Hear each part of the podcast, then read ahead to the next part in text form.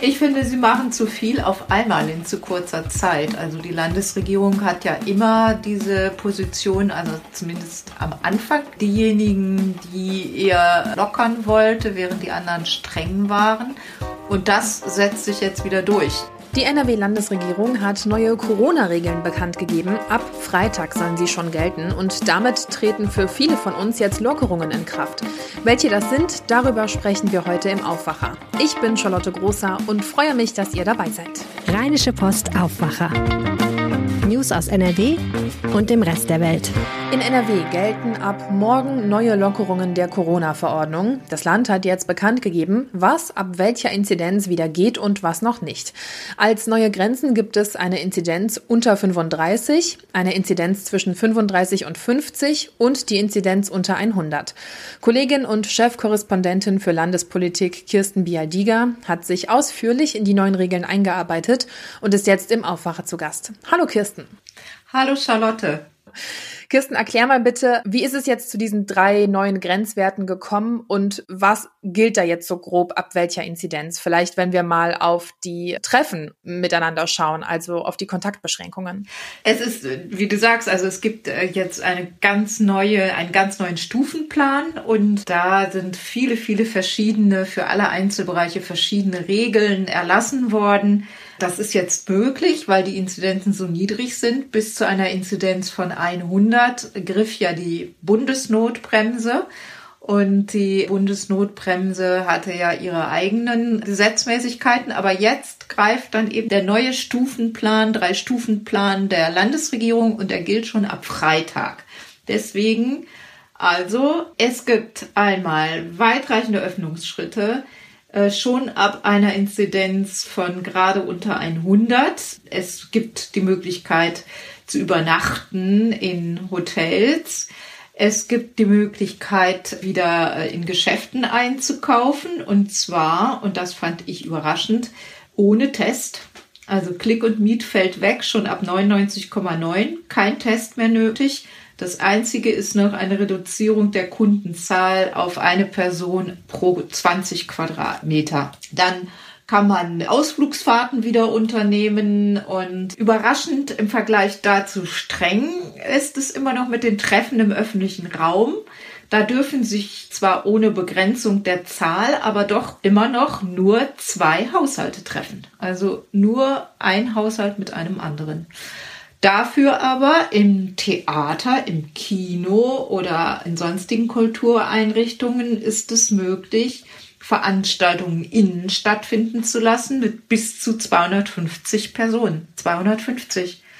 Die brauchen dann zwar einen Sitzplan und einen Test und eine Sitzordnung nach Schachbrettmuster, steht hier so schön, aber es ist möglich. Also ich finde, da gibt es doch ziemlich eine große Divergenz zwischen den privaten Treffen und den öffentlichen Treffen. Verstehe. Aber es ist ja immerhin schon mal ein Schritt in, ja, ein bisschen in unsere ehemalige Normalität zurück. Es sind wahnsinnig gewaltige Schritte. Also ich finde, das sind unglaublich große Schritte. Wenn ich mir anschaue, Messen sind wieder möglich. Also Messen, ganze Ausstellungen in Messehallen sind wieder möglich und zwar ab einer Inzidenz von 99,9. Zwar mit begrenzter Personenzahl und mit Hygienekonzept, aber das ist dann eben ein bisschen Verhandlungssache, was da das Hygienekonzept ist. Das finde ich schon unglaublich. Also da wird schon einiges ermöglicht bei einer, wie ich finde, immer noch relativ hohen Inzidenz von knapp unter 100. Mhm. Meinst du denn, dass diese ganzen Änderungen auf einmal vielleicht auch zu viel sein könnten? Oder ist es richtig, dass NRW da jetzt diesen Schritt macht? Ich finde, sie machen zu viel auf einmal in zu kurzer Zeit. Also die Landesregierung hat ja immer diese Position, also zumindest am Anfang, zwischendurch waren sie mal strenger, aber ganz zu Beginn der Pandemie waren sie eher diejenigen, die eher Ministerpräsident Laschet immer eher mal lockern wollte, während die anderen streng waren. Und das setzt sich jetzt wieder durch. Die wurden ja durch die Bundesnotbremse daran gehindert, in der Landesregierung ihre Politik umzusetzen. Ihre Pandemiepolitik in Nordrhein-Westfalen. Das hat ja der Bund übernommen in den letzten Wochen. Und jetzt, da eben die Inzidenz unter 100 ist, greift diese Bundesnotbremse, wie gesagt, nicht mehr. Und die Länder können jetzt wieder ihr Ding machen, sodass Nordrhein-Westfalen sich offenbar entschieden hat, zum alten Lockerungskurs zurückzukommen. Ich glaube, dass es riskant ist und dass es sein kann, wenn ich mir die größte Stadt Nordrhein-Westfalens angucke, das ist Köln. Da kriege ich auch jeden Tag die neuen Zahlen. Da sind immer noch nur wenige Plätze auf den Intensivstationen in den Krankenhäusern frei. Und die Impfungen gehen zwar voran, aber bis Mitte Juni wird kaum mehr möglich sein als Zweitimpfungen. Also der Impffortschritt wird sich jetzt auch verlangsamen. Und wir haben vielleicht Glück mit dem Wetter. Es wird ja jetzt wohl eine schöne Wetterperiode kommen. Das kann ein bisschen helfen, um die Zahlen niedrig zu halten. Aber nach allem auch, was das Robert Koch Institut sagt, wäre es viel besser, wenn man einen Schritt nach dem anderen geht und nicht so viele auf einmal und erst einmal abwartet, wie sich dieser Schritt in den Zahlen niederschlägt. Wir wissen ja, dass das alles mit 14-tägiger Verspätung kommt. Kann also sein, dass wenn wir am Freitag lockern, dass dann in vier Wochen die Zahlen schon wieder relativ hoch sind. Ich hoffe es nicht. Vielleicht haben wir Glück, wie gesagt, aufgrund des Wetters und weil die Leute doch auch oft äh, vernünftiger sind als das, was sie äh, eigentlich dürfen. Aber ausschließen würde ich das nicht. Aber wir sind offenbar insgesamt optimistischer jetzt im Moment. Ja, hoffen wir, dass das gut geht. Ja, das hoffen wir auf jeden Fall. Jetzt hast du gerade ja eben schon viele neue Lockerungen aufgezählt. Lass uns mal noch auf so ein paar konkrete Dinge schauen. Zum Beispiel, wie ist es mit den Schulen? Wie wirken sich die Lockerungen jetzt da auf den Unterricht für die Schüler aus? Die Schulen, das war vorher schon klar, äh, die sollen vom 31. Mai an in den vollen Präsenzunterricht in voller Klassenstärke zurückkehren. Kitas, das wurde noch gesagt gestern, Kitas, die öffnen auch, finde ich, überraschend spät in voller Betreuung und voller Stundenzahl wieder vom 7. Juni an. Das ist eine Woche nach den Schulen. Es gab noch eine weitere Neuerung. Für die Kita-Kinder soll es künftig Lolli-Tests geben. Auf freiwilliger Basis können die Eltern mit ihren Kindern zu Hause dann künftig diese Lolli-Tests machen und an denen muss man ja nur kurz lutschen und dann ist der Test beendet und sie müssen nicht mehr mit Stäbchen in der Nase rumbohren oder sich rumbohren lassen. Das ist aber nicht der gleiche Lolli-Test, den die Grundschulkinder bekommen, oder? Genau, das ist kein PCR-Test. Der PCR-Test, der in den Schulen inzwischen im Einsatz ist, das ist ja einer, der dann abgeholt wird und zu den Laboren gefahren wird, um ausgewertet zu werden. Ein Pool-Test, das ist, das ist dieser PCR-Test der Schulen und der Kita-Lolli-Test ist ein Selbsttest, nur eben der einzige Unterschied ist, die Kinder lutschen an einem Schaumstoffstäbchen und haben nicht diese kleinen Nasenbohrer da, mit denen sie sich abgeben müssen. Okay. Schauen wir vielleicht noch auf einen äh, letzten Bereich, wo auch, glaube ich, viele Menschen darauf warten, dass es endlich wieder losgeht, und zwar Sport und konkret da die Fitnessstudios. Die haben ja jetzt schon ewig und drei Tage geschlossen. Wie sieht es da mit den Lockerungen aus? Können wir da bald wieder rein? Also Fitnessstudios dürfen in der zweiten Stufe öffnen. Das heißt, ab einer Inzidenz unter 50 öffnen die Fitnessstudios wieder. Jetzt hattest du uns eben schon gesagt, was du selber von den ganzen Lockerungen hältst. Du sagst, es sind zu viele auf einmal. Gab es denn schon von offiziellen Seiten Reaktionen auf diese neuen Regelungen, beispielsweise von Schul- oder Gastronomieverbänden? Geäußert hat sich relativ schnell der Verband Bildung und Erziehung. Der vertritt auch die Erzieherinnen und Erzieher in den Kitas. Und die sind zwar froh, dass die Kitas wieder aufmachen, also ganz und gar aufmachen, aber sie mahnen auch zur Vorsicht und sagen, hoffentlich können wir alle genug für den Gesundheitsschutz tun. Ähm, also so ein bisschen Skepsis schwingt da mit. Und die SPD hat sich auch zu Wort gemeldet, die größte Oppositionsfraktion im Landtag, und hat gesagt, dass das auch alles ein bisschen schnell geht und vor allem die Reihenfolge nicht stimmig sei. Nämlich dass die Kitas doch erst sehr viel später zum Regelbetrieb zurückkehren. Mhm. Dann äh, ja, können wir aber, glaube ich, nur abwarten, was sich jetzt aus den Zahlen entwickelt. Hoffentlich bleiben sie unten und gehen sogar noch weiter runter, auch äh, wenn wir jetzt in zwei bis vier Wochen die Auswirkungen dieser Lockerungen ab Freitag sehen werden.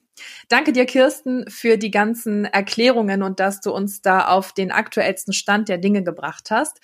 Und zum Nachlesen findet ihr alle Infos auch nochmal in den Show Notes. Danke, Kirsten, und mach's gut. Sehr gern. Tschüss. Bis dann. Tschüss.